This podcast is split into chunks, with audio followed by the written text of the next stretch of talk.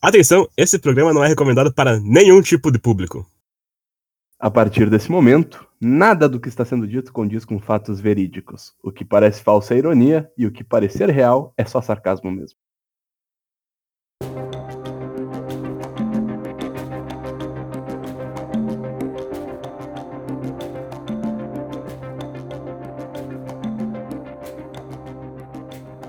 Olá, consagrados do conhecimento oculto. Estamos aqui mais uma vez para falar sobre um assunto polêmico. E para me ajudar nisso, eu tenho aqui comigo o Bolis. E aí? E uma nova especialista que apareceu especialmente para esse programa e talvez muitos outros, que é a Carol. E aí, gurizada, firmeza? E para provar que você é um especialista, Carol, a gente preparou uma perguntinha muito boa para você. E sinta-se à vontade aí para demorar o quanto quiser para responder ela. Que é: O que é a teoria do apego, Carol? Bom, para saber qual que é a teoria do apego, você tem que saber primeiro o que, que é a teoria do desapego, que é, logicamente, o inverso da teoria do desapego. A teoria do desapego é aquela que diz que não precisa se, se apegar para ser feliz e não preciso, enfim, amar. Então a teoria do apego é justamente o contrário disso. A teoria do apego diz que você precisa estar quanto mais perto da pessoa que você gosta ou da, do, do, do objeto que você tem interesse, mais feliz você vai ficar. Essa é a teoria do apego.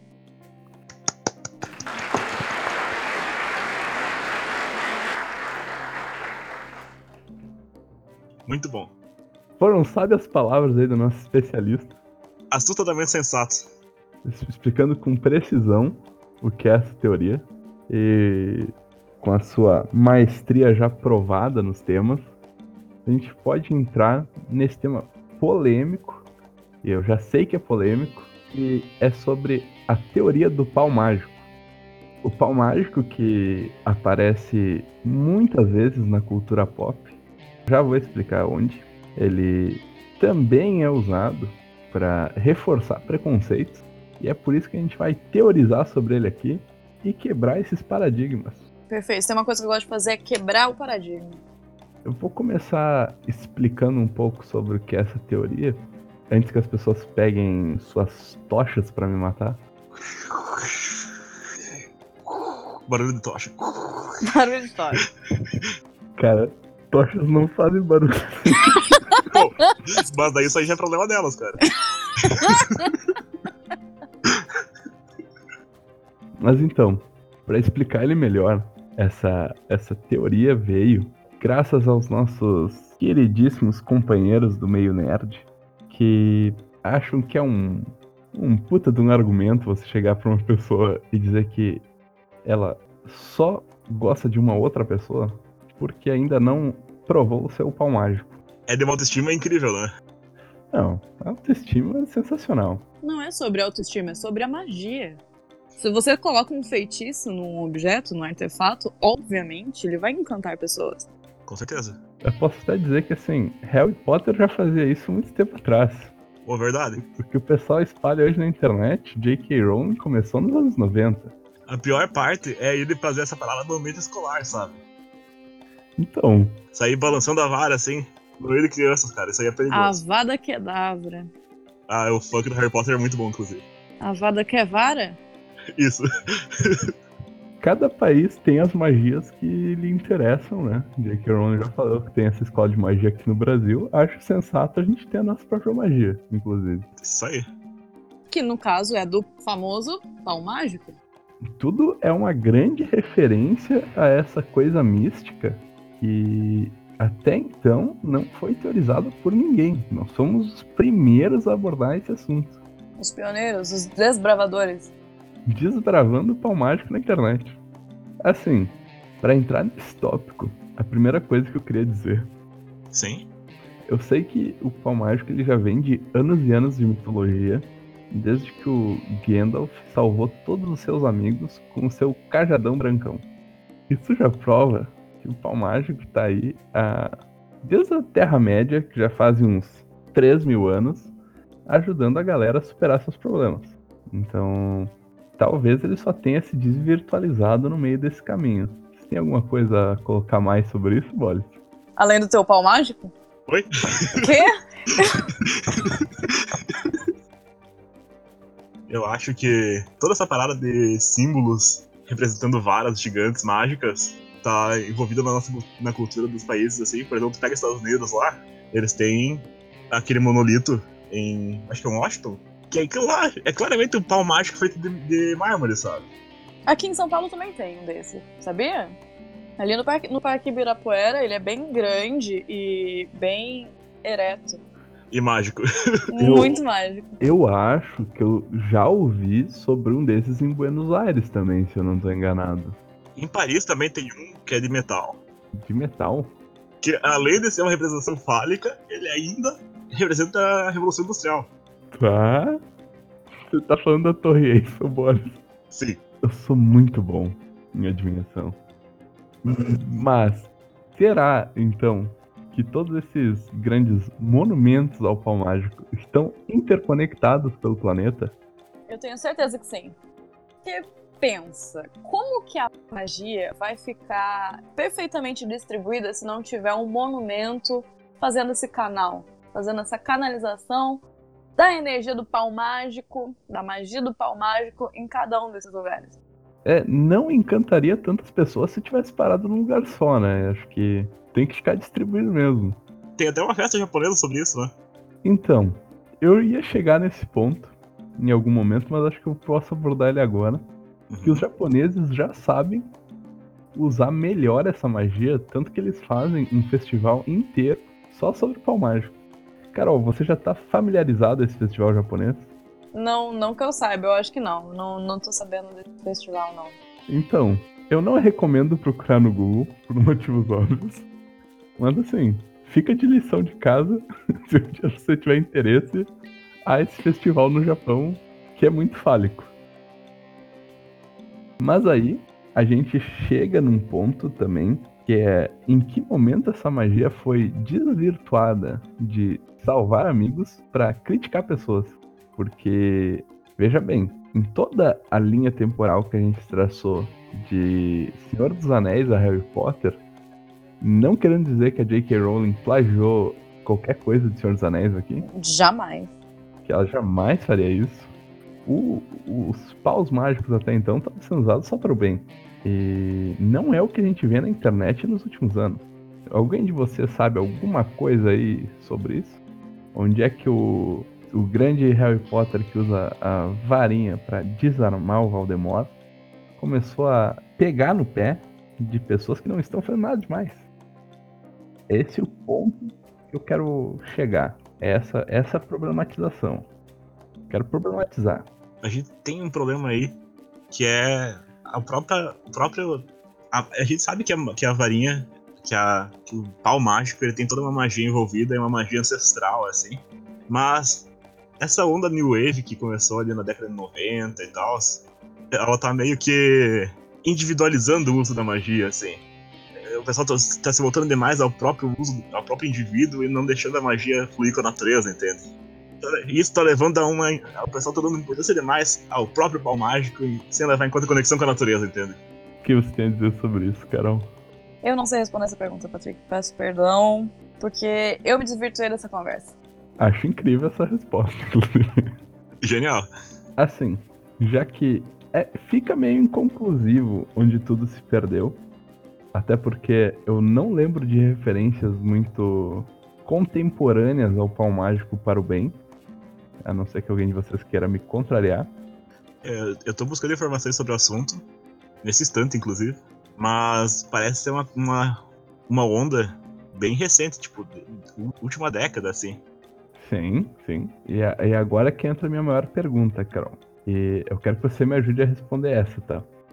O pau mágico, que hoje em dia está sendo tão usado para tentar dizer para as pessoas que elas vão se apaixonar por uma pessoa do outro sexo só por causa do seu pau mágico, isso também seria válido se ela mesma se tocasse, ela se apaixonasse por ela mesma? Você quer saber se o pau mágico funciona para o próprio executor do uso do pau mágico, correto? Sim, porque levando em consideração que ele tá falando que se uma terceira pessoa, que não ele, tocar no pau mágico dele, vai se apaixonar, por que isso não valeria para ele próprio? Eu acho que a magia do pau mágico só funciona para terceiros. Por quê? Se Narciso já é apaixonado por si mesmo e o encanto dele só funciona nele mesmo, não vai funcionar pro resto. Então, se ele já tivesse apaixonado por si mesmo, se o, se o pau mágico funcionasse para pro próprio autor da magia, ele não seria necessário ele usar com outras pessoas. Então, eu acredito que não. Eu quero levantar dois pontos aqui, tá? O primeiro é que o pau mágico é o anti-narciso do mundo. É isso? Exatamente. Isso. Então ele só funciona como um amor externo mesmo. Acho, acho incrível, acho incrível. E o meu segundo ponto é: se esse pau mágico é tão encantador, ele não serviria para encantar os amigos também? Eu acho que sim, cara. Eu acho que é justamente assim que esses grupos de pessoas que usam o pau mágico para o mal se comportam na internet, pelo menos. Dos amigos que já, já foram encantados, que conseguem comprovar que isso realmente funciona? É, todo um encanto reprimido, exatamente. Então a gente tem aí que o, o pau mágico, na verdade, ele faz mal para essas pessoas, porque eles acabam encantados por isso e não sabendo como lidar com esse amor, eles transformam tudo em frustração. É isso que tu tá me dizendo, Bolis. Isso, exatamente isso. Quem, quem que acaba frustrado? É a pessoa que foi encantada acaba frustrada. É, às, às vezes até o encantador. Imagine que você tem um pau mágico, Carol. Hum, eu tenho. Nunca duvidei. Nunca duvidei, mas assim. E se você acabar sem querer esbarrando teu pau mágico em um amigo? Tipo na broderagem, assim. Numa briga de pauzinho sem querer, sabe? Uma batalha mágica, assim. Tipo, se tu pegar no Harry Potter, eles fazem aquelas, aqueles duelos de varinha dentro da escola. É uma coisa que acontece entre os seres humanos, sabe? É, eu acho que se eu sem querer encostar o meu pau mágico num amigo despretensiosamente, eu imagino que isso vai ser um problema na minha vida, porque vou encantar uma pessoa que eu não queria ter encantado, sabe? E aí isso vai, isso vai causar bastante frustração, que não só para ele, mas como para mim, que tive que entrar numa situação com o meu pau mágico que eu não queria ter entrado. Ah, é, às vezes o, o pau mágico ele te coloca em situações desagradáveis sem querer. Às vezes eu coloco o meu pau mágico num lugar desagradável sem querer. Isso aí, tem que ter bastante cautela no você coloca o pau mágico, realmente. E indo pra essa teoria, então, da perca de amigos, tá? E que o pau mágico pode gerar. Completamente sem querer aqui que a gente tá colocando, né? É, você, é que na verdade o pau mágico tem um poder muito volátil, você pode tanto perder quanto ganhar amigos, assim. Exato. Mas hum, eu, eu quero me focar na questão do perder. Uhum. Que é o que, que vai gerar essa, essa repreensão da pessoa. Entendi. É isso o que gera os incel. Porque de tanto passar o pau mágico nos amigos, ele pode acabar querendo se isolar dessas amizades e indo recorrer à internet. Que tu não vai ter como bater o pau em ninguém. Ah, pessoas que foram desencaminhadas por, pelo mau uso do pau mágico, tu diz. Isso. Eu acho que isso aí é todo um problema de informação, na verdade. Que as pessoas, tipo, elas não têm conhecimento pra, de como usar essas ferramentas, digamos. Qual ferramentas do pau mágico ou a internet? As duas. Todo, todo mundo sabe que internet também é magia, como nós debatemos hoje de tarde, né, Carol? Ah, isso sim, com certeza, absoluto. Tudo que envolve computação é puramente magia. Não há, não há ciência nenhuma por trás disso. Eu estudei, e é magia, eu comprovo. Não se chamaria ciências esotéricas da computação se não fosse o caso. Não, não, não, não. É que assim, fica muito ruim para o pessoal da Terra é, entender que é magia, então a gente chamou de ciência, mas. Mas acaba sendo magia. Entendi. Quando você se refere a pessoal da Terra, Carol, você tá querendo sugerir que você é uma alien?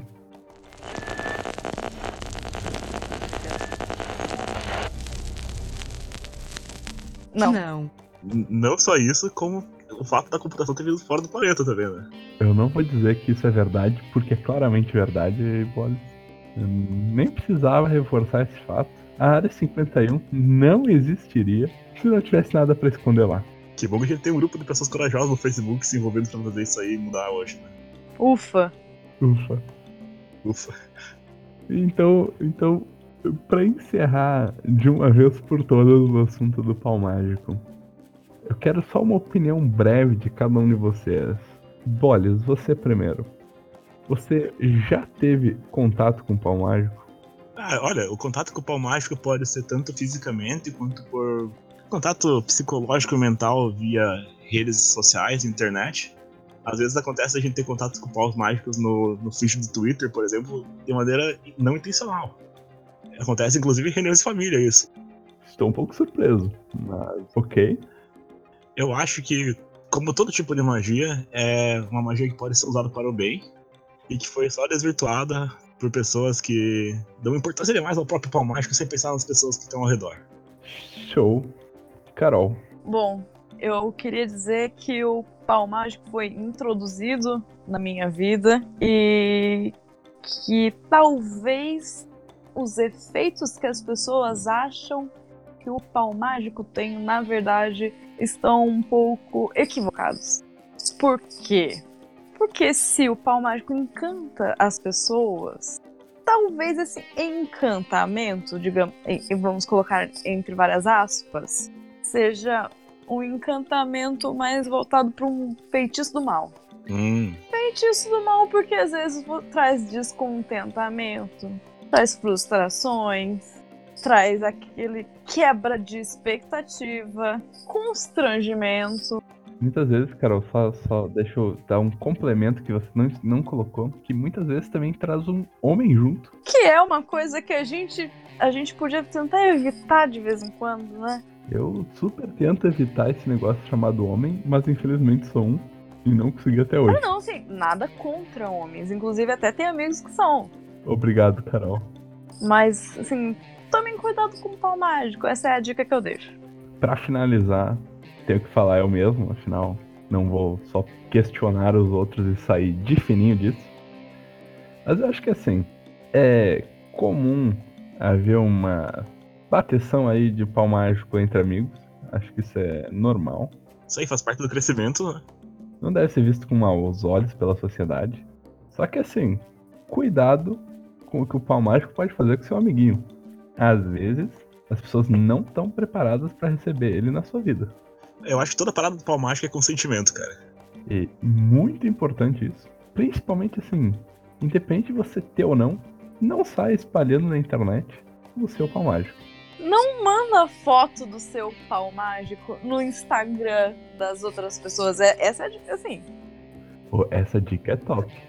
Eu acho que é uma, um bom hábito, né? Você não mandar foto do seu pau mágico. Não é a melhor forma de começar uma conversa, realmente. Não, tem vários outros, outros jeitos.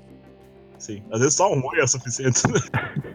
Eu, eu vou colocar que assim, independente do teu nível de mágico aí e do quão forte for a sua magia, às vezes iniciar já chegando num pau mágico pode estragar a tua, o teu charme de uma boa conversa. É uma boa colocação. Deixa o pau mágico aparecer quando chegar a hora. Você vai saber quando é a hora de mostrar o pau mágico. É isso aí que se trata de toda a magia do momento, assim.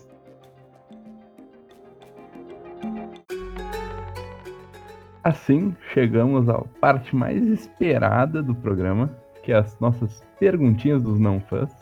Carol, então, diga a sua perguntinha do não fã aí. A perguntinha do fã que eu recebi hoje foi a seguinte: Por que, que o efeito do pau mágico não dura tanto tempo assim? É, acaba bem rápido. Eu acho que tudo depende do ambiente, tá, Carol? Às vezes tá muito frio, o estresse. Eu não tô fazendo uma narrativa pessoal aqui, Claro que não, com certeza. chorando. Às vezes, muita expectativa. Então, muita expectativa nunca é bom. E às vezes é acreditar demais no potencial da magia. Porque magia é traiçoeira. Ela pode te deixar no momento que você mais quer ela. Muito bem dito. Certo. Nosso amigo Ronai, que participou do programa anteriormente, fez uma pergunta bem pertinente ao assunto, que é a seguinte. Ele quer saber se o pau mágico seria o ancestral da vara mágica que aparece no filme do Harry Potter. Acho que a Carol aqui nunca olhou O Senhor dos Anéis, mas não precisa olhar agora, tá, Carol? Até porque eu não vou te dar 12 horas pra você terminar tudo e voltar aqui. Mas assim, dá pra perceber que lá na época do Senhor dos Anéis, eles não usavam simples pedacinhos de pau. Eles usavam uns cajadão grandão, Uhum. que era pra representar o poder mágico daquela época. Então você tem ali o Saruman, o branco, com o seu cajadão branco. E você tem o Gandalf, o cinzento, com seu pedaço de pau retorcido. Eu acho que isso é uma clara alusão de como a magia foi diminuindo ao longo do tempo, até virar esse pequeno pedaço de pau mágico que o Harry Potter usa. É, se a gente pegar essa linha do tempo, que de fato o pau mágico ele era grande, exuberante e, e muito bem definido, a gente conseguia enxergar o pau mágico a quilômetros de distância, correto? É, o- os olhos élficos do, do Legolas enxergaram Saruman de um quilômetros de distância. É, o pau mágico do Gandalf na Batalha de Gondor era um negócio brilhante e vistoso que podia ser avistado tipo, em quilômetros de distância, né? Já no filme do Harry Potter, a gente consegue perceber que a maior varinha é do Voldemort, A maior varinha é uma varinha do mal.